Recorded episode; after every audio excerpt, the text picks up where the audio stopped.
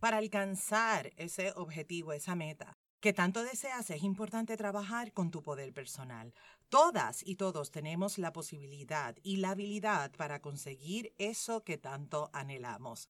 Hoy estaré hablando de tres factores que si trabajas con ellos aumentarás tu poder personal.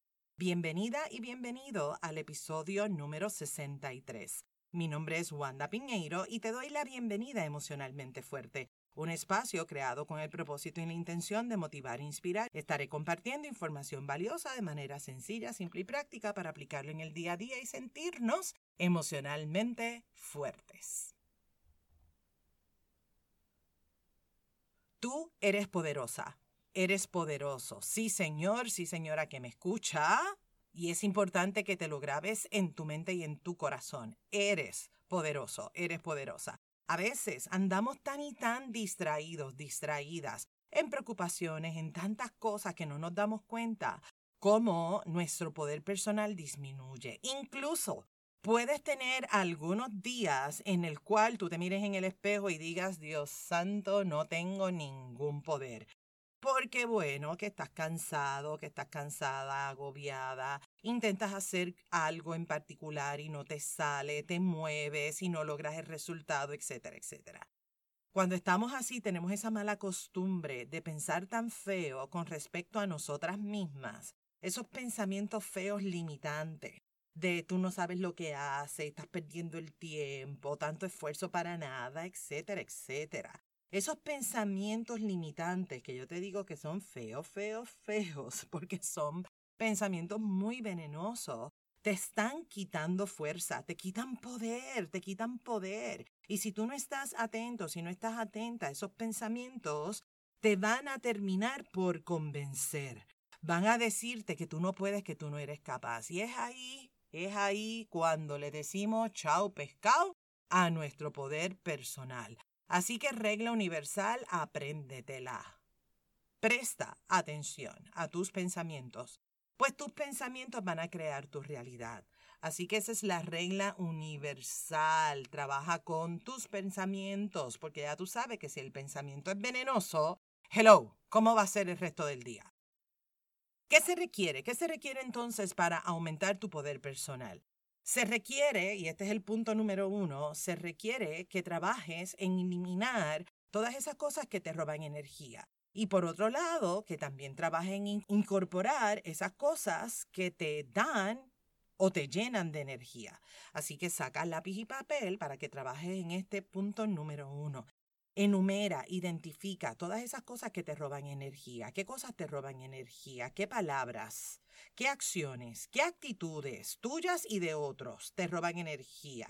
Quiero que pienses en tus relaciones, relaciones cercanas, como tus relaciones de familia, relaciones que tal vez no son tan cercanas, pero son relaciones de día a día, por ejemplo, tus compañeros de trabajo.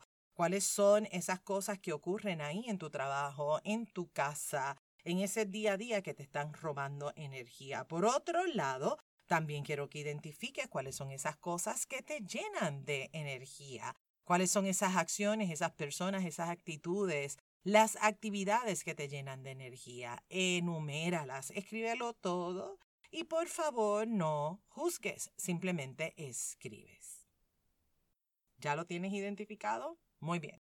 Entonces, ¿de qué se trata el episodio de hoy? Por supuesto, yo te doy las recomendaciones, pero a ti te toca hacer ese plan de acción para trabajar contigo, ¿ok? Haz el plan de acción para que puedas trabajar con estas cosas que te roban la energía, porque cuidar de tu energía es vital, es importante para que te mantengas en tu estado óptimo. No permitas que cosas que no están en tus manos te roben tu energía vital. Recuerda que tú eres tu mejor recurso. ¿Estamos claros? ¿Estamos claras? Excelente. ¿Ya sabes qué te roba energía? ¿Ya sabes qué te da energía? Muy bien, vamos al punto número dos. Elimina esos focos de molestia, elimina esas cosas que te sabotean tu día a día. Te pregunto, ¿qué cosas, qué cosas te causan agotamiento? ¿Qué te llena de enojo? ¿Qué es lo que te pone irritable? ¿Cuáles son esas cosas que tú estás tolerando, aguantando? Por ejemplo, el sentirte que el tiempo no te da, que el tiempo no te alcanza, te sientes asfixiado, asfixiada con, con el tiempo, eh, estás sobrecargado, sobrecargada de trabajo, las mentiras, las faltas de respeto, malas costumbres, el desorden, el reguero, que si el tráfico, el no sentirte reconocido, reconocida, respetada, respetado, honrado. ¿Me, me voy explicando? Ok. ¿Cuáles son esas cosas que te molestan? ¿Cuáles son esas cosas pequeñas, grandes, que te causan molestia? Escríbelo todo. Es bueno, fabuloso escribir porque te sirve como método de descarga. Nos permite vaciar la mente. Y yo te conozco, te conozco, te conozco, sé que hay un montón de cosas en esa mente tuya. Hazte un favor y saca toda esa información de tu cabeza, esa información que está restándote poder personal. Vamos entonces al punto número 3. Toma acción inmediata. Si hay algo fundamental importante para restaurar poder personal, tiene que ver con la toma de acción. ¿Qué significa en arroz y habichuela y peritas y manzanas?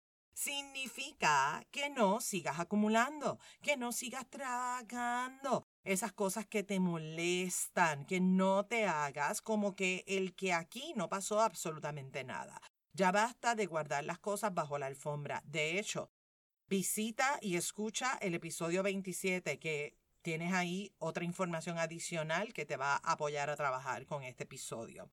Deja ya de hacerte que no viste nada, que no oíste nada y peor aún que no sientes nada. Mentirte empeora el panorama. Atrévete a ver las cosas como son. No metas la emoción porque si le pones la emoción, la probabilidad que salga el drama del año, del mundo mundial, es una cosa del más allá. Porque entonces se activa Marimar, María Mercedes, María la del barrio y óyeme, apaga y vámonos. Demasiado drama. Y no es lo mismo trabajar con una situación cuando tú puedes mirar las cosas sin haberle metido el drama a cuando le metiste toda esta emoción y todo el drama del mundo mundial. ¿Me expliqué? Excelente mundo. ¿Qué significa este punto número tres? Si algo no te gustó, trabájalo. No acumules, no acumules comentarios negativos, no acumules indirectas, no acumules directas, porque esos comentarios, ya tú sabes que son venenito, venenito, venenito para el corazón. Deja de disimular, asúmelo y trabájalo. Porque si tú no lo trabajas, entonces ya tienes un ladrón de energía en tu interior. ¿Me estoy explicando? Tomar acción inmediata significa atender el asunto en cuestión. Significa establecer tus límites, establecer fronteras. Y esto, cuando estableces límites y fronteras, te ayuda a establecer relaciones saludables. Y por supuesto, por supuesto, cuando lo haces, te vas a sentir súper bien contigo, súper bien contigo, porque tomar acción inmediata te fortalece y te da poder personal. En este punto número tres, el reto más grande eres tú. Probablemente el establecer límites, el confrontar, el accionar no son tu fuerte. Respira profundo y reconócelo haz un firme compromiso contigo, un compromiso de amarte, respetarte, de tratarte bien, que sea un acuerdo que te apoye y que te inspire diariamente. Tu poder personal es tuyo, es tuyo, no le pertenece a nadie, ¿ok? Ok. Este episodio sé que te ha puesto a pensar y a trabajar. Y quiero aclarar una cosa. Y es que ya has comenzado a hacer el trabajo que requieres, ese trabajo que necesita. Y ese es el primer paso. El segundo paso es hacer un plan de acción. El tercer paso es ejecutar el plan de acción. Porque ese tercer paso te lleva al cuarto paso, que tiene que ver con los resultados. Hacer el primer paso es bueno y trabajar en los cuatro pasos es maravillosa. La lista por sí solo, que es el paso número uno, no va a resolver la situación, pero sí te va a dar mucha información con respecto a lo que hay que trabajar y lo que hay que transformar. Tengo una oferta especial de seis sesiones de trabajo uno a uno, coaching individual conmigo uno a uno, donde te voy a acompañar paso a paso, identificando todo esto que hemos trabajado hoy, identificando ese plan de acción, creando ese plan de acción, dándote apoyo y seguimiento para ejecutarlo para que ocurra esos resultados que tú estás buscando en ti. Tengo varios espacios disponibles. Si te interesa, me puedes escribir a emocionalmentefuerte.gmail.com y te paso la información para que sepas de qué se trata. Trabaja con el listado y pon en marcha tu plan de acción. Ya sea que lo trabajes conmigo o lo trabajes sola o acompañada o como sea, simplemente haz lo que te pedí aquí en el episodio de hoy, porque sé que te va a servir muchísimo esta información. Repasemos. Tres aspectos a considerar para trabajar con tu poder personal. El punto uno, identifica esas cosas que te roban energía y también las que te dan energía. Punto dos, elimina esas cosas pequeñas, grandes que te sabotean. Esas cositas pequeñitas que se van acumulando y quizás te explotan en la cara.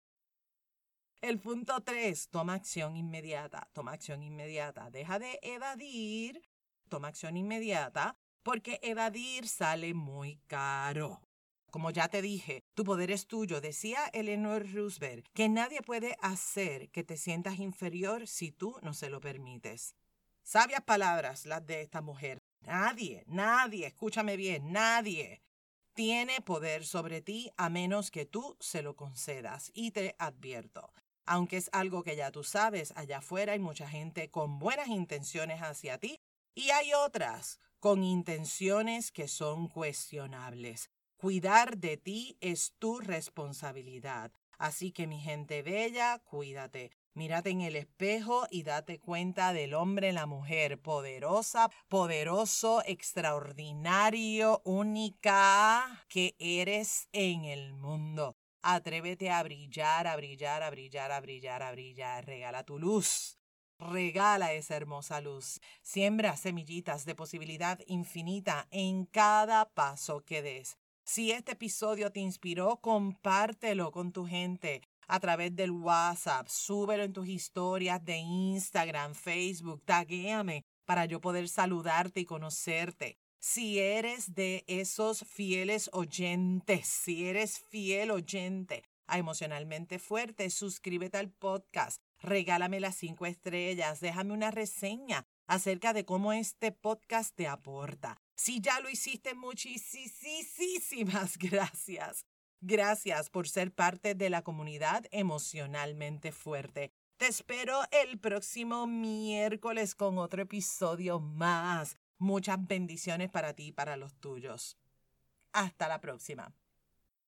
Este programa emocionalmente fuerte no pretende diagnosticar ni ofrecer tratamiento. La información que se facilita no debe considerarse un sustituto de la atención o tratamiento terapéutico o psicológico. De necesitar intervención, contacte a su profesional de ayuda. Nos vemos en la próxima. Bendiciones.